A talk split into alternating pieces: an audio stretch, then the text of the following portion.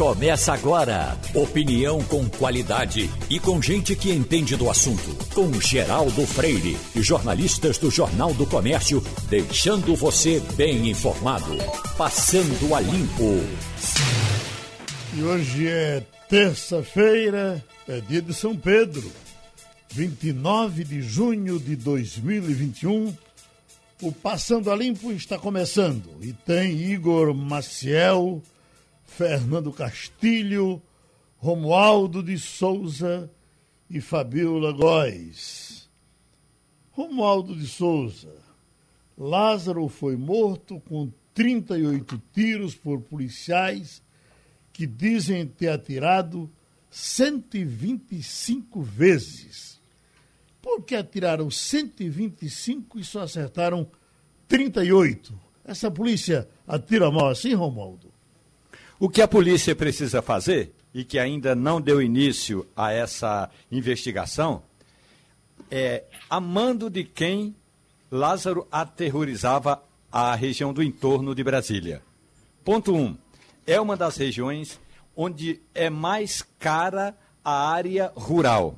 É uma região de chacras, pequenas fazendas e loteamentos que estão surgindo a cada instante sem qualquer controle, é, sem nenhum controle, melhor dizendo, sem nenhum controle do poder público. Então, o que a Polícia Civil está começando nas investigações agora, Geraldo, é a mando de quem? Trabalhando para quem ele cometia esses atos de terror, tanto aqui em Brasília como na região do entorno. A princípio, a Secretaria de Segurança Pública do Estado de Goiás trabalha com a principal hipótese de que ele era um jagunço, que trabalhava, que vendia a mão de obra dele para quem pagasse mais e ele resolvia as pendências eh, naquela região. Por exemplo, tem um fazendeiro que já está, que já está preso e que Lázaro trabalharia para esse fazendeiro, aterrorizando as famílias ali na região do entorno da fazenda desse fazendeiro. Aí o, eh, os donos das pequenas propriedades ficavam aterrorizados, vendiam a, a terra por um preço cômodo, barato, e iam embora. Aí o fazendeiro fazia o seguinte: pegava aquela terra, fazia um novo loteamento e vendia por um preço mais alto. É nessa hipótese que estão trabalhando. Agora, com relação aos tiros, só depois que a polícia, a perícia técnica concluir as investigações, porque realmente a polícia aproveitou a oportunidade que o alvo estava parado, mas ainda assim erraram tiro para caramba, Geraldo. Ô, Fernando Castilho, os gastos chegando perto de 4 milhões de reais. Era esperado que se gastasse isso tudo? Não. Bom dia, Geraldo. Bom dia, ouvintes. Olha, a gente tem que classificar essa operação como certamente o maior fracasso de uma operação policial é, já feita no Brasil. Não é admissível que um país com a tecnologia que a gente tenha mobilize tanta gente e gaste 4 milhões para no final sequer prender o cara. Porque o, o, os policiais. Bom, então você uh, deu um probleminha, eu vou então para Igor Marcel. Uh, uh, o governador, esse povo todo querendo tirar proveito político desse evento, Igor. É verdade. Pois não. Porque é o seguinte, no caso. Opa, então deixa o Castilho Desculpe. É que tinha dado problema do seu som, Castilho. Mas vai em frente. É, o que eu queria dizer é o seguinte: é que o governador tentou se aproveitar disso. Mas veja bem, do ponto de vista nacional, do ponto de vista de imagem, o, a morte desse cara é o atestado de que a operação foi muito mal conduzida. Né? Como é que uma pessoa sozinha ou mesmo com ajuda consegue fazer isso? Eu vejo um fracasso muito grande nessa operação, até porque o cara foi morto. Tá entendendo? Uhum. É, o ideal é que esse cara pudesse ser capturado. Agora também não tem nenhuma dúvida que mesmo que esse cara desse a chance de se render, a violência da polícia tenderia a fazer o que foi feito. Porque a comemoração dos policiais com o negócio é um negócio constrangedor. É verdade. Parece até que aquele pessoal vai querer se aposentar como ex-combatente. Estavam libertando um, um, sequestrado, por exemplo. é verdade. Oi, Igor. Oi, bom dia. É, na verdade, você tem, um, claro, um absurdo, uma cena absurda ali, constrangedora. Aquilo, aquela cena dos, dos policiais comemorando, como se estivessem comemorando um, um, um, gol, como se estivessem comemorando a, que venceram um campeonato, é algo realmente constrangedor. É para dizer o mínimo, é constrangedor. Agora, eu, eu discordo, Castilho, quando diz que foi um fracasso a gente está acostumado aqui no Brasil, e eu entendo, eu entendo até a sua argumentação, e eu concordo com a argumentação de que deveria ser visto como um fracasso. Mas a gente precisa lembrar que a gente está no Brasil, e o Brasil é um país acostumado a comemorar apenas a vitória no final. Contanto que ganhe no final, não importa se jogou mal, não importa se o time é fraco, não importa. O que importa é ganhar no final. A gente tem essa mentalidade de futebol dentro da sociedade, que é uma sociedade também, uma sociedade que gosta desse tipo de espetáculo. Então, infelizmente, o que a gente viu tá foi um exemplo disso foi um exemplo dessa sociedade de espetáculo, um exemplo das da, as pessoas comemorando e o próprio presidente da República comemorando a morte de uma pessoa, por mais que seja um bandido, por mais que seja um assassino, mas o presidente da República é uma instituição. E a instituição ali, o presidente representando uma instituição, estava ali comemorando a morte de uma pessoa. É algo que é realmente um, algo para a gente pensar. Agora, o que a gente tem ali naquela. É, é, o que o, os policiais comemorando, depois de comemorar, depois de festejar a morte do, do, do sujeito lá, do Lázaro, é, o que eles fizeram, na verdade, foi atrapalhar a investigação. Porque se eles. A gente não sabe quais foram as condições, claro, a gente não sabe quais foram as condições lá. Eles dizem que trocaram tiros, que teve troca de tiros e que tiveram que atirar nele. Atiraram 38 vezes nele, mas é, tiveram que atirar ele para parar ele. Mas o que a gente sabe é que, infelizmente, por conta disso, não tem como ir além, ir muito além na investigação, porque precisava ouvir ele para saber como era que isso funcionava lá. Não era um, um serial killer louco que ficava lá matando as pessoas porque tinha prazer nisso. Era alguém que recebia dinheiro para isso e tem todo um esquema de grilagem de terra ou é, é, para aterrorizar ali a população para poder comprar terra mais barato. Tem todo um esquema ali por trás que precisa ser investigado e a morte dele vai atrapalhar. Quando mataram ele ali, vai atrapalhar. Satisfizeram uma parcela da população que queria ver sangue, que queria ver a, a morte, mas é, atrapalharam a investigação. Isso aí é, é, a verdade. Por mais que tenha gente tenha ficado aliviado, você fica aliviado quando uma coisa assim acontece, porque você está com medo, você está assustado, é, mas precisa pensar friamente e com frieza é isso. O que aconteceu foi isso. Fabiola Góes, repercutiu no resto do mundo, é, especialmente aí onde você está, o que aconteceu com, com esse Bin Laden brasileiro? Bom dia, Geraldo. Bom dia a todos. Sim, repercutiu não só aqui em Washington, nos Estados Unidos, mas também em Londres e em outros países.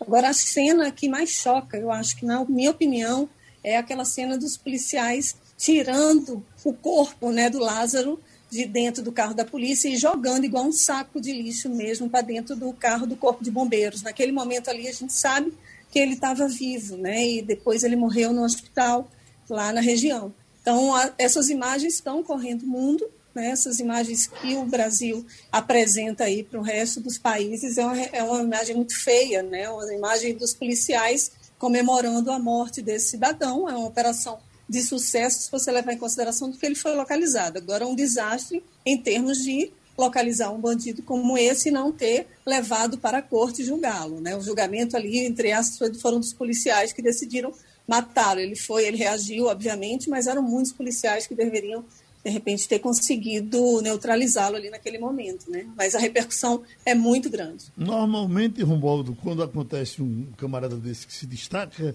dá três, quatro dias aparece outro. Será que vai aparecer uh, outro Lázaro daqui para frente, ou muito rapidamente? Geraldo, no fim de semana, eu estive na região onde estava eh, o acampamento da polícia. Polícia Militar, Polícia Civil, Polícia do Distrito Federal, Polícia Rodoviária Federal, Polícia Federal e a Força Nacional. Portanto, tinha gente lá, mais de 200 homens trabalhando, procurando Lázaro. a região do, de Cocalzinho está entre Brasília a cidade de Pirinópolis, que é uma região turística. Essa região está entre Goiânia e a região turística de Pirinópolis. E essa mesma região é onde tem um, uma, um lugar chamado um lugar onde está, a, estão sendo a, abertos loteamentos de veraneio, porque foram construídas barragens hidrelétricas ali na região. Então, é o chamado Corumbá 4. Tem muita, muita gente abonada que está montando, que está criando umas chácaras por ali. O que eu ouvi é o seguinte: de um ponto, a polícia está agora preocupada em realmente fazer essa segunda investigação. A, a mando de quem trabalhava Lázaro. Agora, a segunda parte que é importante é o seguinte: a polícia sabe que aquela região ali do estado de Goiás, pegando os municípios de Cocalzinho, Corumbá é, é, e, e Pirinópolis, é uma região que tem muito crime tem muito, muita desova de carros roubados, tanto aqui em Brasília como em, Goiá, em Goiânia e na cidade de Anápolis, que é uma das mais ricas do país. Portanto, a polícia agora tem uma área para trabalhar. Se quiser, pode começar a fazer essa investigação. Ontem eu falei com o governador do estado de Goiás e Ronaldo Caiado disse que vai reforçar a segurança naquela região, vai reforçar a segurança com drones e, sobretudo, a, a inteligência, porque não adianta só botar policial é, de combate da artilharia, não, porque o pessoal da infantaria é importante, mas é fundamental que tenha gente para fazer o trabalho de investigação. Se não houver essa investigação, Geraldo, outros crimes poderão surgir sem nenhuma dúvida. Fabiola Góes, os aprendizados que sempre vêm com as tragédias. Estão dizendo por aqui que eh, Estados Unidos uh, estão aproveitando agora o que aconteceu com esse edifício na Flórida e que estaria até partindo para uma nova, uh, uma nova forma de, de fiscalizar prédios, construir prédios. Vai chegar tanto por conta desse acidente? Vai, vai sim. Eles estão muito atentos a essas edificações e já, já tem uma linha aí de investigação em relação a mudanças climáticas. Não divulgaram ainda detalhes de como as mudanças climáticas iriam teriam afetado a estrutura desse prédio. Era um prédio que ficava às margens né, do mar ali, na beira-mar, e então teria afetado a estrutura. Então tem alguns laudos anteriores, né? Assim, é, eles estavam recolhendo milhões para poder reformar as estruturas do prédio. A área que desabou, parece que foram os primeiros andares ali na área da piscina, da garagem, e que já havia algumas estruturas deterioradas. E mas nada indicasse que iria ruir tão rapidamente, né? Eles acreditavam que fossem fazer uma uma reforma.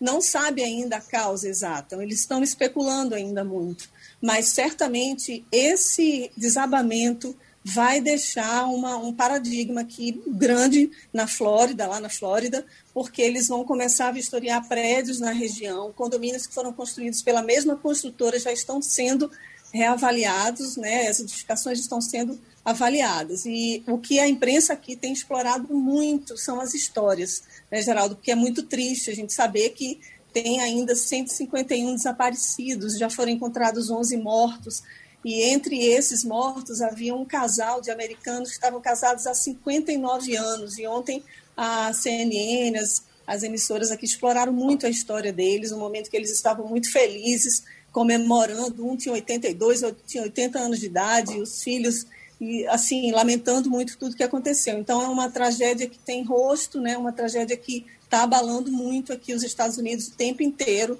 As emissoras, os jornais têm explorado essa tragédia e talvez sirva aí de um grande exemplo para evitar que isso se repita né, na região. Estamos com o secretário da Fazenda do Estado de Pernambuco, Décio Padilha. O Estado prorrogou o prazo para negociar desconto de devedores do ICMS e por essa razão nós vamos conversar com o secretário. Vamos começar, vamos trazer Castilho para conversar com o doutor Décio. Pois não, Castilho? Bom dia, secretário.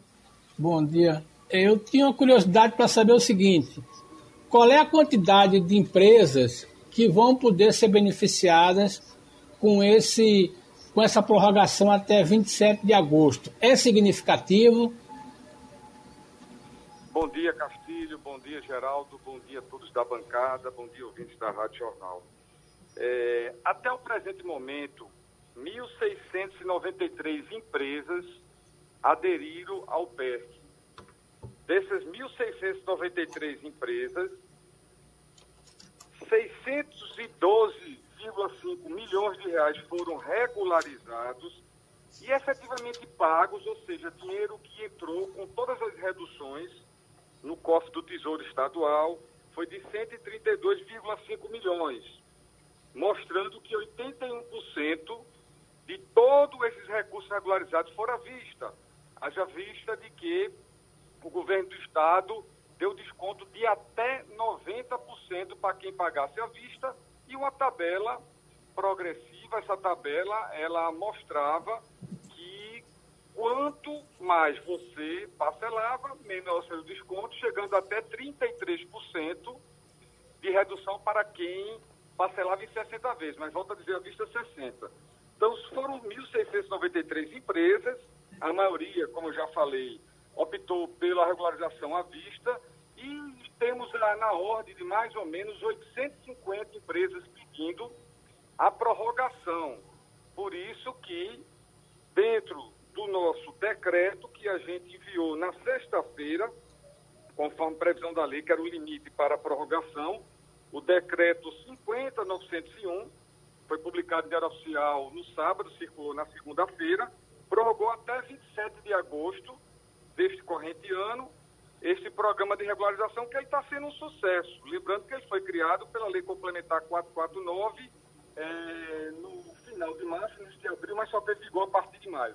O, o doutor Décio, um desconto de 90% é absolutamente interessante. Eu lhe pergunto, tem algum destaque dessas negociações feitas até agora que o senhor tenha lhe chamado a, lhe chamado a atenção, por exemplo, uma, uma, empresa, sem fulanizar ela, uma empresa tal, de, de, de, de tal ramo, negociou dessa forma. Poderia dar um exemplo para a gente? É, como você bem entende aí, Geraldo, é, é, essas questões tributárias são muito complexas, é, é, com muito sigilo, às vezes até tem dificuldade de transparência para a população por causa dessas legislações são muito rigorosas e antigas, mas eu posso lhe afirmar que a maioria da adesão foi de empresas de médio porte, né, de médio porte, essas empresas de médio porte é, do setor de alimentações e também do setor de eletroeletrônico. Uhum. É, é, Igor Marcel? Secretário, muito bom dia. Fala-se muito na reforma tributária. Agora eu queria é, saber um pouquinho sobre a reforma tributária. Como é que está a expectativa do governo para as mudanças que devem acontecer na tributação, no, no regime de tributação é, brasileiro? Vocês acreditam que vai realmente esse projeto que chegou atende aos estados, aos secretários que estavam planejando ali, estão planejando, é, tavam, estavam, planejaram mudanças em relação à tributação no Brasil? Essa reforma vai ajudar realmente os estados? Não vai, Igor. Essa reforma, ela deixou de ser reforma tributária. É importante a sociedade conhecer. 27 secretários, com apoio de 27 governadores, construíram em 2019 uma reforma ampla, acabando com esse manicômio tributário que era o ICMS, o ISS, PIS, COFINS, IPI, criando um único tributo federal, que não era do governo federal, era da federação, com a participação dos três entes, Estado, municípios e União, essa proposta foi histórica porque a gente passou dois anos estudando e conseguiu o apoio de todos esses, esses governadores. Tivemos discussões no Congresso, estava bem adiantada. No dia que o relator, Agnaldo Ribeiro, estava lendo, foi dissolvida a comissão e a reforma agora que está sendo tocada não é reforma tributária, é um ajuste tabela de imposto de renda na progressividade, uma reforma tributária, isso é lei não é mudança na Constituição. A fusão de PIS e COFINS também através de lei e tudo é só federal. Ficou o resto do país abandonado, sem nenhuma melhoria. O ICMS é um caos para os contribuintes. A gente está fazendo esse PERC aqui exatamente pela dificuldade que se tem de apurar, de pagar o ICMS. É um tributo muito complexo, dos anos 80. O ISS é outra complexidade, 5.500 municípios legislando, e a União se limitou a fazer só uma reforma para ela, e o Arthur Lira, o presidente da Câmara, é, não está tocando a nossa reforma ampla, está tocando apenas ajustes tributários da União, no imposto de renda, na tributação de dividendos e nesse aspecto é, da fusão de piscofis. Volto a dizer, eu tive a oportunidade de coordenar o estudo com os 27 secretários e posso lhe dizer que isso não é reforma tributária, isso é um ajuste tributário que poderia ser feito sem nenhum tipo de, de tanta é, divulgação. Isso era só fazer esse ajuste simples em lei e a gente viria realmente fazer uma reforma tributária para acabar com o manicômio tributário brasileiro. Nós fatiamos uma entrevista com o uh, tributarista Everardo Maciel, uma autoridade nesse ramo, com relação exatamente a, a essa a, a, reforma que mexe no imposto de renda, onde o governo uh, diz que são muito, uh, tem muitas vantagens para o contribuinte. Vamos ouvi-lo e depois ouvir o doutor Deste sobre isso. Especialistas avaliam que as mudanças no imposto de renda previstas na segunda etapa da reforma tributária têm potencial para aumentar a carga tributária, sobretudo para empresas. Entre outros pontos, o texto propõe revisões no IR para pessoas físicas, jurídicas e investimentos. A proposta ainda prevê tributação de 20% de lucros e dividendos de pessoas físicas. A equipe econômica afirma que as mudanças devem gerar uma arrecadação extra de 1 bilhão e 900 milhões de reais nos próximos três anos. Para o ex-secretário da Receita Federal, Everardo Maciel, as mudanças não favorecem a classe média e o pequeno empresário. Já as empresas do lucro presumido, essas praticamente se extinguem. Porque nós temos hoje o imposto de renda das empresas do lucro presumido na prestação de serviço, por exemplo, é de 8%. Ele passa de 8% para 28%. Ou seja, ele paga três vezes e meio, vezes, é, maior do que é hoje. Eu posso dizer, sem dificuldade de errar, que é o maior aumento de tributação da renda que eu já conheci em todo o mundo. O advogado especialista em direito tributário, André Félix, vê na revisão do imposto de renda uma busca por justiça fiscal mas pondera. Para você buscar uma tributação justa, é, visando a renda e o patrimônio, você tem que desonerar a cadeia produtiva. Quando você tributa a renda e o patrimônio, como os países desenvolvidos, a população tem uma contraprestação. A população tem educação boa, saúde boa, transporte público bom, lazer público bom. Aqui, quer dizer, querem tributar como país de primeiro mundo, como os países desenvolvidos, Porém, não, o governo não devolve para, o, para a população essa alta carga tributária em benefícios sociais. O Ministério da Economia diz que a mudança nas regras vai combater a distribuição disfarçada de lucros e desestimular que profissionais usem empresas para evitar o pagamento de impostos. Microempresas e empresas de pequeno porte serão isentas para ganhos e dividendos de até 20 mil reais por mês. Em audiência no Senado na semana passada, o ministro da Economia, Paulo Guedes, disse que a reforma elimina uma perversidade do sistema. Que hoje a gente tributa é, o trabalhador, o assalariado, que é fácil. É, é, ele ganha R$ 1.900, R$ 2.000 e já é tributado ali na fonte, só porque é fácil tributar.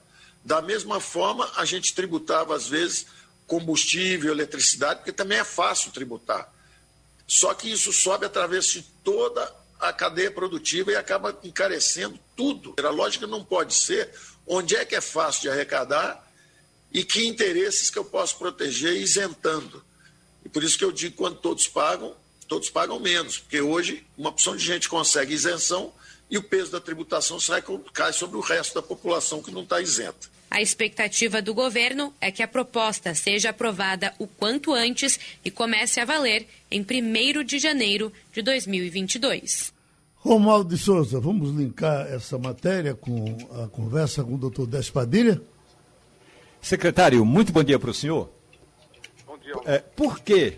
Por que o Estado brasileiro cria tanta dificuldade para pagamentos? E eu estou, não estou me referindo apenas no sentido de recolhimento de tributos, não é a questão da carga tributária que é realmente pesada. E lá na frente cria refinanciamentos justamente porque não houve o pagamento devido desses tributos. E aí quando tem a oportunidade de fazer uma, de fato, reforma tributária, o Congresso Nacional sequer ouviu a opinião dos líderes dos partidos. Não é nem dos secretários ou dos governadores, dos líderes dos partidos. Ou seja, vamos perder mais uma oportunidade de fazer uma reforma tributária de fato, secretário.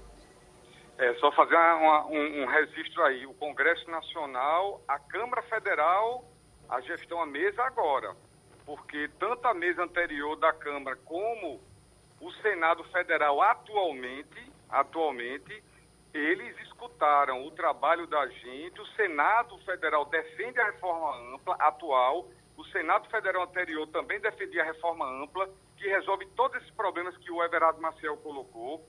O, a Câmara Federal da Gestão, a mesa diretora anterior também, também como é que se defendia, e vários líderes naquela época foram escutados. O problema está sendo agora, que o presidente da Câmara atual colocou como prioridade da mesa diretora da Câmara, da Câmara, é, aprovar esse ajuste que na reforma tributária, eu acho que está tendo aqui de debate nacional, isso não é reforma tributária, trabalhar progressividade de imposto de renda, fundir duas contribuições e tributar dividendos acima de 20 mil reais, não é reforma tributária, isso é ajuste tudo por lei, nada é na Constituição. Isso é um ponto importante. E o outro é a questão da burocracia.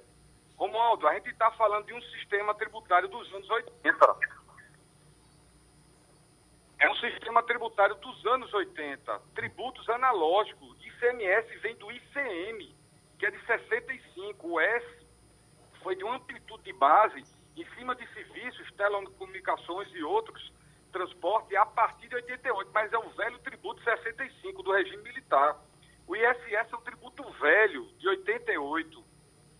PIS, COFINS são tributos que foram totalmente deturpados. Você tem que estudar duas mil páginas para entender PIS e COFINS. Imagina a burocracia. Tributos que são cumulativos, que eram contribuições que têm característica de imposto e de imposto arrecadador. Esse, esse, esse complexo todo, que eu chamo de manicômio tributário, já foi chamado no passado também, precisa ser alterado para que a gente tenha facilidade em pagar tributos. Então, os tributos são complicados de pagar porque são legislações antigas. A gente fica só replicando legislação velha em cima de ajuste de base de cálculo, isenção, benefício, redução, mas todo o arcabouço do velho ICM e todo o arcabouço do ISS são, como eu falei, lá de trás. Um de três décadas e pouco e o outro de mais de cinco, de mais de quatro décadas. Então fica muito difícil você colocar moderno um tributo digital sem complicação e que hoje o contencioso é mais de um tri. Se você vê o contencioso administrativo judicial desses tributos, dá mais de um tri, porque é difícil de cobrar, é difícil de interpretar, é difícil de criar um padrão. Cada estado é um país, legisla diferente, cada município é um pedaço que faz sua legislação diferente e a União também que tem competência para legislar. Então, enquanto permanecer, não adianta só correção de tabela de imposto de renda, não adianta só é, fazer fusão de PIS e COFINS. O que tem que ter é um tributo moderno se conecte com o mercado internacional e seja todo o recolhimento digital sem burocracia. Ô, uh, Castilho, essa, uh, o que a gente tem escutado muito de especialistas é que em cima dessa questão desse, desse piso de levar para R$ 2.500 uh, a taxação do imposto de renda, uh, por trás disso tem uma farra no bolso da classe média. Você entende assim também, Castilho? Olha, eu acho que tem um pouco de falácia das duas partes. Primeiro, essa tabela que foi feita, a correção dela é mínima. Ela sai de 1.900 para 2.500. Então, certamente, vai beneficiar um contingente importante mas é a pessoa que desconta muito pouco, que espera um ano para receber aquele pouquinho. No caso da tributação dos dividendos, é, internacionalmente eu estava ouvindo é, alguns é, analistas, eles dizem o seguinte: se cobra esse imposto sobre dividendos de duas formas. Primeiro, quando a empresa tem um lucro. depois quando ela distribui os dividendos. O Brasil quer cobrar logo quando o cara apresenta o balanço. Então, por exemplo, se a empresa tiver no, no primeiro semestre um balanço que tiver um lucro muito bom, o imposto do acionista, do aplicador, do investidor já vai ser cobrado. Se no segundo semestre a empresa der prejuízo, já vira um crédito fiscal. Veja que bronca. Mas o problema é o seguinte: o que eles dizem é uma questão bem simples. Vai inibir o investimento? Vai. Mas vai criar problemas, como diz o professor Everardo Marcel, para pequena e média empresa e principalmente, Geraldo, para as empresas que trabalham com lucro presumido. É a grande maioria das empresas hoje no Brasil.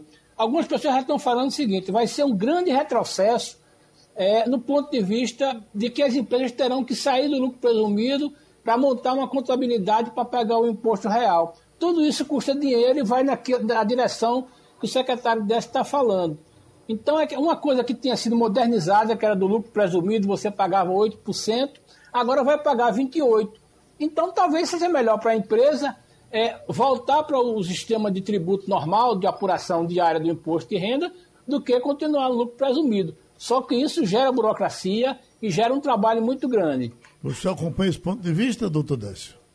Perfeitamente. Veja, quando você diz que a tributação sobre o lucro presumido, que ela é um sistema simplificado de recolhimento, e ele automatizado ser um sistema simplificado de recolhimento, além dele ser digital, automático, ele atinge um universo imenso de empresas, que são as empresas médio porte, as empresas, digamos, menores mais menores, que não estão no Simples Nacional, mas que estão é, é, bem abaixo da empresa de grande porte. Então você atinge aquele universo imenso no Brasil. Aí você chega e diz, ó, vou fazer uma reforma que não é tributária, é um ajuste tributário apenas, vou fazer uma reforma de tributação aqui só federal, só federal, os estados não foram consultados em nada dessa mudança, em nada, nunca nem conversamos sobre isso. E essa mudança daí, o que vai acontecer é que a gente vai ter três vezes e meio a tributação elevada do crédito presumido. Olha, se, se ponha como uma empresa de médio porte, o que é que o cara vai fazer? O cara vai correr da carga tributária líquida. Ele corre como? Indo para o sistema vigente que vai ser de lucro real. Só que o real, aí você dá uma volta de 180, você volta para todo aquele sistema de declaração formal pesado, vai ter que contratar contador, vai ter que contratar advogado tributarista. Então você volta para a discussão de reforma tributária que precisa, que é um sistema cheio de exigência para você apurar tributo hoje, leva a uma ineficiência, a um custo maior para o contribuinte, a um recolhimento menor para os entes federados, Estado, município e União. É o que vai acontecer com essa reforma do governo federal. Você vai ter uma migração de várias empresas que estavam no sistema mais automatizado para um sistema mais é, burocracia e apresentação documental e certificação e formalização. E, olha, eu, eu realmente acho que isso não era prioridade do Brasil. Com relação à a, a, tributação da pessoa física, não dá para ser pautado por, por, por digamos, é, é, promessa de campanha. Ah, porque foi 5 mil, como é que faz para chegar pelo menos a 3? Não é assim, tem que ser um estudo técnico a pessoa que ganha um salário anual que é muito baixo, em todo lugar do mundo não é tributado porque a renda é pequena. Mas isso é um trabalho técnico. Isso não pode ser porque um debate que houve uma promessa de campanha quatro anos atrás está chegando nossa eleição. Então a gente precisa ter cuidado. Eu, eu não estou entendendo como é que se discute uma reforma de tributos federais num corre-corre desse. Não foi debatido nada também com os estados, que é importante debater. A gente debate os tributos da União com a União. Por que a União não debate os tributos dela com a gente? Até porque, nesse debate da gente agora, não foi mencionada ainda uma coisa: isso afeta os estados. Porque a tributação da pessoa física servidor público, do imposto de renda, é uma receita dos estados. E a gente não está sendo escutado sobre isso, não está opinando sobre isso, não foi enviado números sobre isso. Os estados que serão afetados, por que também não estão debatendo isso? Por que a Câmara não chamou a gente para a gente conversar? Por que essa, essa, essa velocidade toda quando a gente está discutindo reforma tributária desde março de 2019? É uma pergunta que eu faço a vocês da bancada. Pronto, a gente agradece a participação do secretário da Fazenda, Décio Padilha, no Passando a Limpo. Uma preocupação grande que todos temos uh, com relação à, à festa do São João, que levou muita gente para o interior, e as possíveis aglomerações e as consequências que podemos ter daqui para frente. Essa era uma preocupação, inclusive, do secretário de Saúde do Estado, André Longo, quando observava a multidão que corria para o interior para passar o São João por lá. Nós estamos com o experiente eh, médico Luiz Aureliano, já foi secretário eh, nacional eh, de saúde, trabalha nesses tempos em Serra Talhada e está aqui para conversar com a gente, porque ele também é médico sanitarista. Doutor Luiz Aureliano, alguma preocupação que o senhor tem com o nosso futuro próximo, depois do, do, do, do evento São João? Bom dia, Geraldo. Bom dia a todos. Sim, preocupado, como o próprio secretário André Longo já, já falou. Porque as pessoas se aglomeram de qualquer forma. Mesmo sendo encontros familiares, aí traz a, esposa, traz o cunhado, traz o primo, traz pessoas que você não está no seu convívio diário. E mesmo assim, essas pessoas podem estar assintomáticas e transmitir. Com certeza, daqui a 15 dias, depois do São João das Festas Juninas, certamente vai aumentar a incidência, os casos de infecção por Covid. Com certeza absoluta. A gente vive nessa, nessa gangorra. Infelizmente, a nossa cultura, a educação do nosso povo e o mau exemplo que vem de cima com as motocicletas e as faltas de máscara, tirar a máscara de crianças, enfim. É esse caos que a gente vive, Geraldo, infelizmente. Igor Marcel? Doutor, bom dia. Oi. Essa, a gente viu nas estradas na semana passada, o, estradas lotadas, as pessoas indo para o interior, ali principalmente para Gravatá, para Caruaru e também para as cidades do sertão. E muita gente eh, desrespeitou. Tem gente que, que acredita que se tiver no Recife não vai ter problema, mas que se viajar para. Aliás, que se tiver no Recife não pode aglomerar. Tem todo cuidado aqui, mas quando vai para o interior não tem problema, porque como se fosse, ah, é aberto, então não tem problema não. Vai para uma casa em Gravatar, vai para uma chácara, então não tem problema não. Tem problema do mesmo jeito, o senhor disse que acredita que deve aumentar nos próximos dias. É algo parecido com o que a gente viveu em setembro do ano passado, que culminou com uma nova onda da Covid, ou o senhor acha que não chega a isso?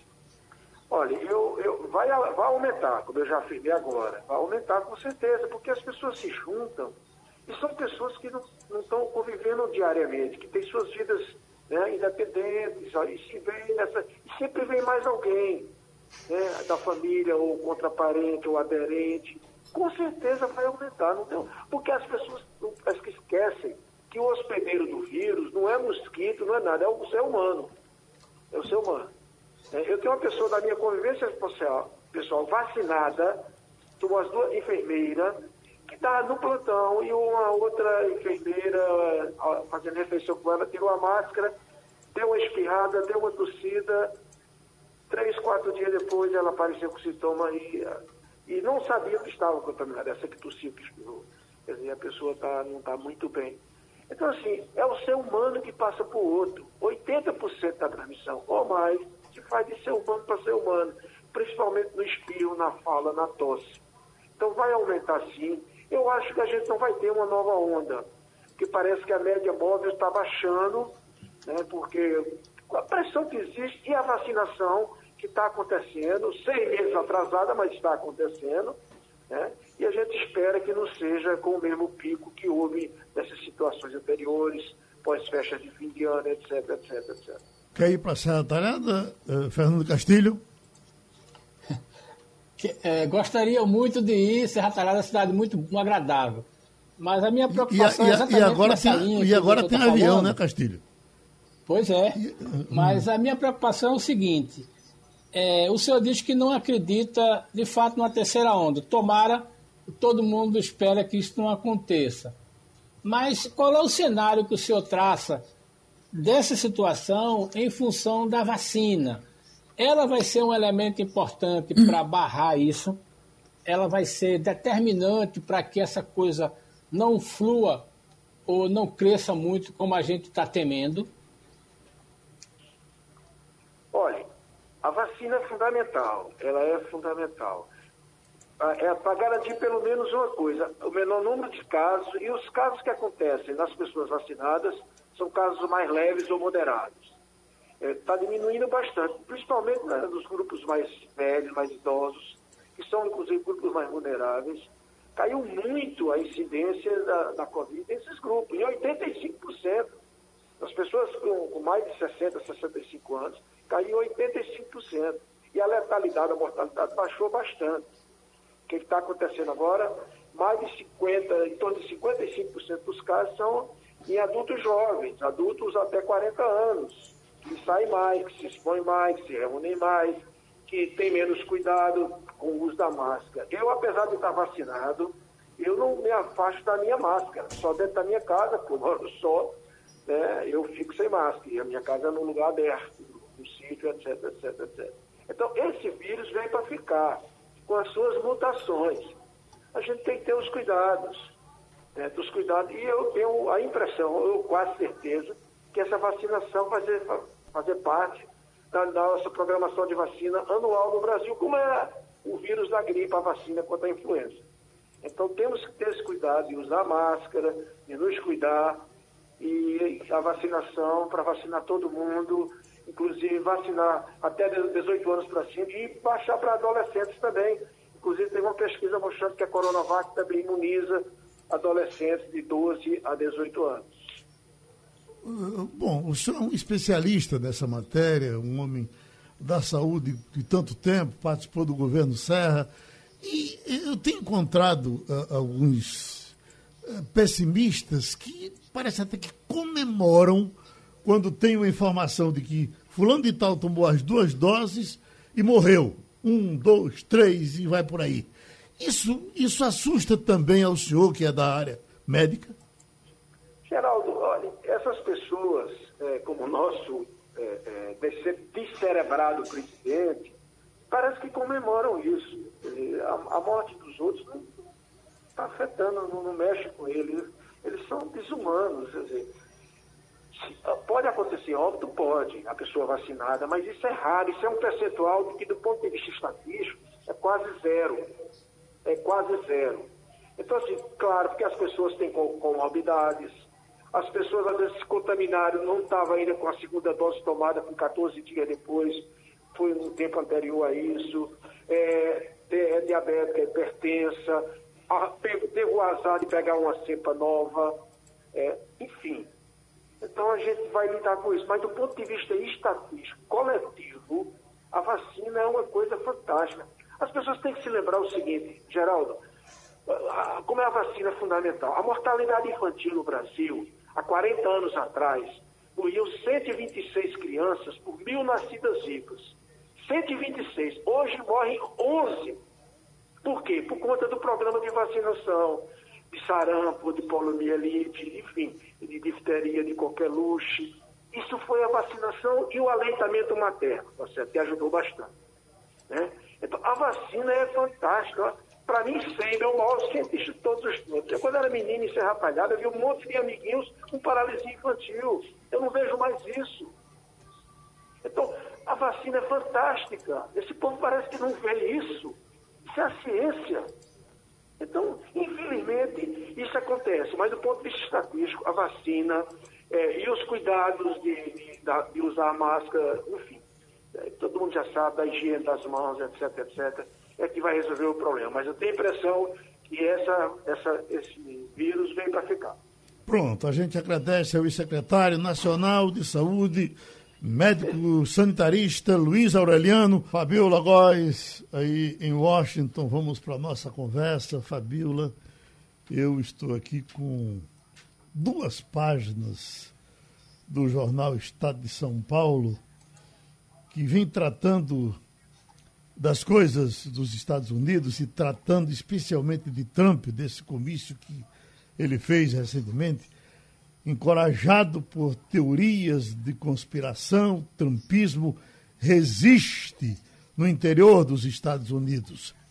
Aí você lê a matéria, chega fica triste, porque fica parecendo uma besta fera solta e continua solta. Depois aqui, ó. Vacinar é motivo de vergonha em comício de Trump. Aí vem a foto com o pessoal acompanhando Trump, eh, trabalhando contra a vacina. Meu Deus do céu. Não mudou nada, eh, Fabiola?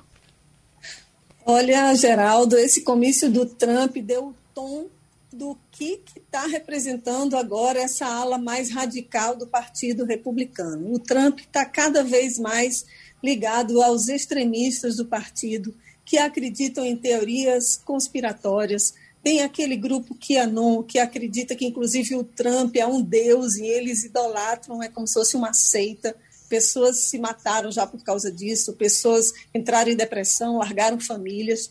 E o Trump fez esse discurso em Ohio, no estado de Ohio, no sábado, levando milhares de pessoas a aplaudirem. Ele fez um discurso mais ou menos de uma hora e meia, lembrando que o Trump ele está é proibido né, de usar o Twitter, o Facebook, as redes sociais, ainda mais, até acho que o ano que vem ele ainda está proibido, e ele não se lança candidato a 2024 mas ele é muito é, enfático ao dizer que vai, ser um, vai ter um papel fundamental nas próximas eleições para a Câmara e para o Senado no ano que vem. Ele quer agora se voltar para aqueles 10 senadores que votaram a favor do impeachment dele, os 10 republicanos, né, que seriam antigos aliados, e agora ele está perseguindo visivelmente e ele vai lutar para que a Câmara e o Senado têm a maioria republicana. Então, o Trump ele reaparece aí no cenário, aqui nos Estados Unidos. Foi o primeiro comício mesmo que ele fez, reunindo multidão. No final do agora desse mês, ele vai para o dia 30, ele vai para o Texas. Depois, agora em julho, ele já está pretendendo percorrer outros estados aqui americanos. Não é um comício de campanha, obviamente, porque não pode, está fora do período, mas ele tem reunido multidões e ele está querendo se dizer: olha, eu estou aqui então, assim, hoje ele é o grande favorito se houvesse, né, se houvesse alguma prévia do Partido Republicano para indicar um próximo candidato à presidência dos Estados Unidos, seria Trump novamente. Ele é o, é o nome mais forte ainda no partido. Né? Então, ele está querendo demonstrar força e ele continua dizendo que as eleições foram fraudadas. É igual o nosso presidente aí no Brasil, antes mesmo de chegar às eleições, ele já está dizendo que pode haver fraude, né? Está defendendo o voto impresso, enfim, é, são aliados. Lembrando que os dois são aliados, né? Então o Trump ele continua com essas teorias conspiratórias, continua disseminando fake news, né? Com os apoiadores dele, os parlamentares mais extremistas do partido. Então ele volta aí para o cenário, ele sai das trevas e incomodando de novo aqui os eleitores americanos. Romualdo de Souza. Fabiola Góes, bom dia para você. Fabiola, a expectativa dos Estados Unidos é mais ou menos parecida com a expectativa do Ministério da Defesa no Brasil. Aqui no Brasil, a expectativa é de que a defesa, ao contrário do que fez o ano passado, faça a parada militar de 7 de setembro. Aí a gente já está aí entrando no mês de julho, as comemorações de 4 de julho, apesar de ter uma alta aí nessa variante Delta, vai ter mesmo comemoração da independência, Fabiola? Olha, Romualdo, não vai ter aquela clássica comemoração da independência com parada militar aqui. Mas o Biden já anunciou que vai sim no domingo, no dia 4 né, de julho, que inclusive é o aniversário da minha mãe, e eles vão fazer uma, um evento para mil pessoas, mil militares e alguns funcionários lá na Casa Branca e vão abrir o, o Washington Monument, que é no National Mall, é uma área aqui bem tradicional aqui em Washington, como se fosse ela é perto né, da, da Casa Branca. Eles vão abrir para o público assistir uma queima de fogos de artifício. Então, assim, não é o tradicional Independence Day, né, o dia da independência dos americanos aqui, mas eles vão sim fazer essa comemoração, essa celebração. O Biden tinha prometido, né, estava com a meta de atingir 70% dos americanos imunizados. Ele não vai conseguir. É a única meta que o Biden até agora não conseguiu cumprir desde que assumiu a presidência. Eles conseguiram vacinar 67% da população, né, pelo menos com uma dose. Então, ele vai, vai sim haver essa comemoração, vai ter essa reunião, essa confraternização. Ele, no, no, dia seguinte, ele vai participar, que é feriado aqui nos Estados Unidos, no dia 5 de julho. ele vai para alguns estados e vai se confraternizar com algumas pessoas, vão fazer churrasco, que ele está incentivando que a população volte, quem está totalmente vacinado. Né? Agora, a variante Delta é uma variante que tem preocupado não só aqui os Estados Unidos, mas alguns outros países que já estão voltando a fechar, tipo a Austrália, África do Sul, está voltando já com a terceira onda do Covid. Então, aqui eles ainda estão é, observando a variante Delta, né? Não estão proibindo nenhum estado, não tem nenhuma proibição de restrição, assim, né? De, de levantar as restrições de uso de máscara, de isolamento, não, isso daí está normal aqui, vida normal em Washington. Ontem fez uma sensação térmica de 38 graus, então, assim, muita gente na rua, muita gente sem máscara, porque a máscara ainda é, piora o calor, né? Então, a, o Biden vai manter, sim, essa, essa festa, não nos moldes tradicionais, mas vai ter, sim, uma comemoração. Fernando Castilho. Fabiola, é, eu queria voltar para o tema da de vacina. É, há uma informação na Lancet, na revista britânica de saúde, né, sobre o Coronavac, que é, se não me engano ainda, 65%, eu estou vendo aqui, das vacinas aplicadas no Brasil são de Coronavac, e que fala que é, é eficaz com crianças de 13 a 17. Eu queria que você falasse um pouco disso, mas queria falar, se você tem alguma informação a partir daí sobre quando é que a Coronavac vai virar uma. uma quem tomou né, está garantido para viajar para pelo menos para a Europa e Estados Unidos. Olha, Castilho, a informação que eu tenho é que pode sim, quando abrir, né? Quando os, os, brasileiros puderem viajar normalmente, não vai, não vai ser impedido por causa da Coronavac a União Europeia já anunciou que, que quem tomou a Coronavac vai sim poder entrar. O problema é a restrição que ainda tem em relação aos brasileiros. Agora, é uma boa notícia essa história de que a Coronavac vai poder, é eficaz né, com crianças e adolescentes, porque até agora a única vacina que pode ser aplicada para crianças e adolescentes é a da Pfizer. A Moderna já pediu autorização aqui para o FDA, como se fosse a Anvisa aqui nos Estados Unidos, para começar também a imunizar as crianças. Mas essa da Coronavac, esse estudo né, publicado nessa revista britânica, muito respeitada, revista científica, já dá indícios de que, de que a vacinação é eficaz para essa faixa etária. Então, isso é uma boa notícia, principalmente aí no Brasil. A China já anunciou que, mesmo sem, sem ter concluído a última fase, a terceira fase dos estudos, eles já vão começar crianças a partir de três anos de idade. Aí a gente fica assim, morrendo de inveja também, né? Porque no Brasil tem tantos adultos ainda que não conseguiram se vacinar, alguns ainda não querem se vacinar, acreditam que tem algum vírus chinês aí, algum chip, enfim, tem os negacionistas, mas a China agora já vai começar a vacinar crianças. Então, é um, a Coronavac ela é uma, é uma vacina segura e tem se demonstrado uma vacina eficaz para combater é, as sequelas, as doenças né, decorrentes do Covid e tem também diminuído a letalidade. Então, a China chega, essa, essa notícia agora chega num, num excelente momento. Ô, Fabiola, inclusive o, doutor Jabas Barbosa chamava a atenção na última participação dele aqui no debate, uh, no programa, no Passando Limpo, de que uh, uh, o preconceito americano não está sendo só com a Coronavac, não. É, é, é uma coisa em cima de brasileiros, não é isso? É, exatamente. Aqui a Coronavac não é aplicada, né? É aplicada da Moderna, da Pfizer e da Johnson Johnson. Então, e não tem esse negócio de escolher, não, sabe? O que eu vejo aqui nos Estados Unidos são negacionistas mesmo, por causa do Trump e aquelas teorias de conspiração do que é não. Mas não tem, não tem isso aqui. O Brasil ainda tem essa, essa história de sommelier da vacina, né? As pessoas ficam escolhendo na, na, na porta de posto de vacinação que vacina tomar. É, vacina boa é a vacina que está no braço da gente, né? A vacina que a gente consegue ter acesso para se vacinar. Até porque, é, como o doutor médico sanitarista que falou agora, agora há pouco no programa, ele disse que vai ter que se vacinar todo ano. Então, assim, não é, não, a gente não sabe se vai ser a mesma vacina que você vai tomar depois, ou se é de outra marca. Mas, enfim, é, as vacinas elas são eficazes. Aqui nos Estados Unidos não tem é, esse preconceito, né? Agora, o Brasil realmente o preconceito é muito grande com a Coronavac e com a AstraZeneca, porque entre todas parece que é que tem a maior é, a maior reação, né? Algumas pessoas apresentam reação, né?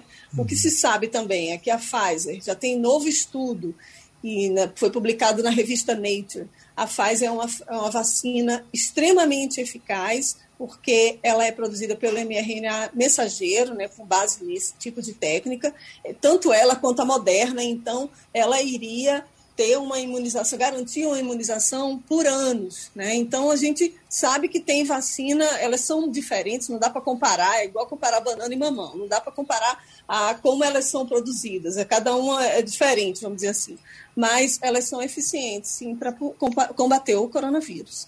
Igor Marcel? O Fabiola, uh, os Estados Unidos estão agora numa é, comemorando, muitos inclusive comemorando porque já pode é, tirar máscara, quem já se vacinou pode tirar máscara, quem é, é, tem alguma, é, é, quem as pessoas estão voltando a uma vida mais ou menos normal, digamos. Só que existe uma preocupação agora na Alemanha com a variante delta, então tem uma preocupação lá com isso e nos Estados Unidos também existe essa preocupação. É, como é que está é, é, o governo americano está fazendo agora? Ainda está tendo campanha para incentivar as pessoas a se vacinarem? A vacina que está sendo aplicada, ela serve para essa variante? Como é que está isso? Porque você falou agora de, de Trump e do discurso que foi feito. Então existe um movimento forte contra a vacina quantos, quantos por cento da população não quer se vacinar ainda? Olha, tem 15% é, mais ou menos, Igor, da população americana que não quer se vacinar de jeito nenhum. E a gente sabe que são aqueles extremistas que seguem o Trump. Então, tem ainda uma, uma quantidade grande. Algumas pessoas ainda estão pensando, vamos dizer que seriam 20, 22% da população americana que não está querendo se vacinar né? mas que se for obrigado, por exemplo, pelo chefe, aí já se vacina.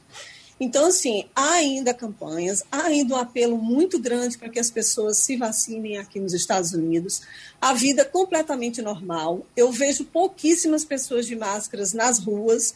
Quando a gente entra assim nos correios, no banco, no hospital, aí sim, aí as pessoas usam máscara porque são lugares fechados, mas a vida é praticamente normal. Assim, é, é tipo parece que eu estou vivendo no, no, outro, no outro planeta, né? Porque eu estava aí no Brasil no, há, há 15 dias, aí volto para cá e vejo essa situação aqui. Então, assim, para mim foi um choque. É estranho não usar máscara mais, sabe, aqui em Washington.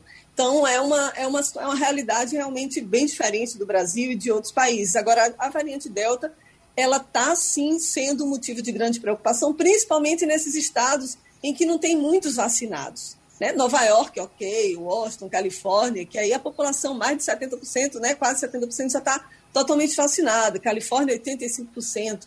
Mas tem alguns estados no sul que não estão conseguindo vacinar porque ainda há resistência, ou então pessoas que tomaram a primeira dose e não voltaram para tomar a segunda dose.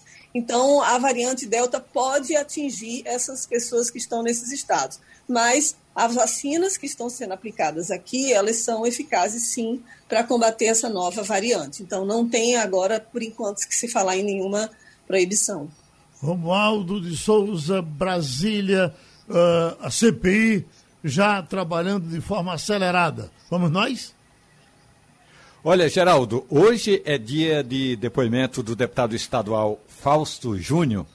Ele é do estado da Assembleia Legislativa do Amazonas foi relator de uma CPI que apurou lá no estado do Amazonas irregularidades no uso de recursos públicos para o enfrentamento da pandemia, a falta de ação do governo estadual e do governo federal naquela situação da virada do ano, quando faltou oxigênio nos principais hospitais de Manaus, e é por isso que ele está por aqui. Portanto, o depoimento hoje é para especificamente tratar daquela denúncia de que houve negligência tanto do governo federal como do governo estadual no enfrentamento da pandemia e na falta de oxigênio. Agora, tem uma outra questão.